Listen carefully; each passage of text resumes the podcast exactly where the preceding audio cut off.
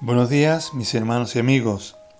Leemos en esta mañana en Marcos capítulo 16, en sus primeros siete versículos, que las mujeres, María Magdalena, María, la madre de Jacobo y Salomé, compraron unas especies para ungir el cuerpo de Jesús en el sepulcro. Y cuando llegaron al, al sepulcro, vieron un varón sentado, cubierto con unas ropas largas y blancas, y se espantaron. Pero él les dijo, no os asustéis, buscáis a Jesús Nazareno, el que fue crucificado, ha resucitado, no está aquí, mirad el lugar en donde le pusieron. Y el versículo 7 dice, pero id y decid a sus discípulos y a Pedro, que él va delante de vosotros a Galilea, allí le veréis como dijo. Y yo me preguntaba, ¿no es Pedro un discípulo? ¿No era Pedro un discípulo? ¿Por qué aquí le enfatiza que le diga a sus discípulos y le recuerda y recordad a Pedro también que Jesús va delante de vosotros a Galilea?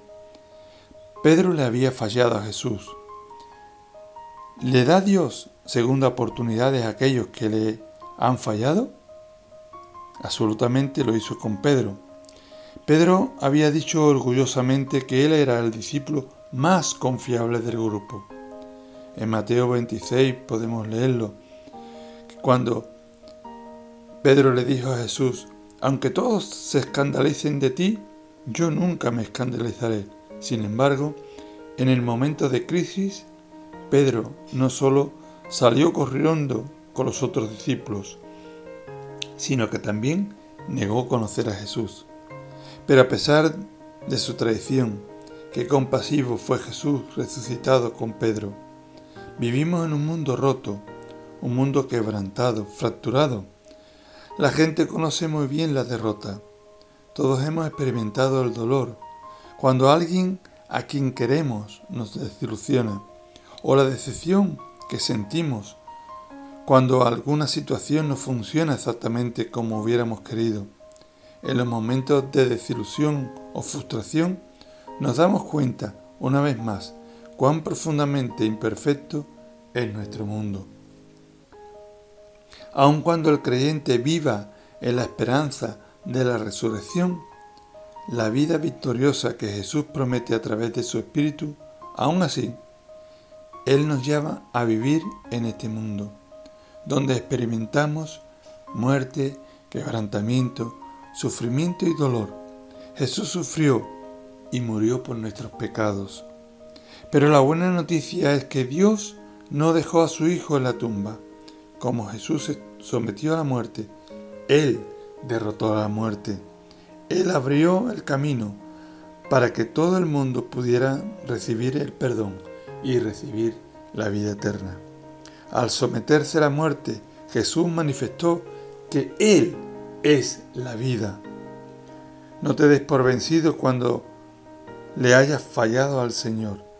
Recuerda lo que le pasó a Pedro. Jesús no había terminado con él.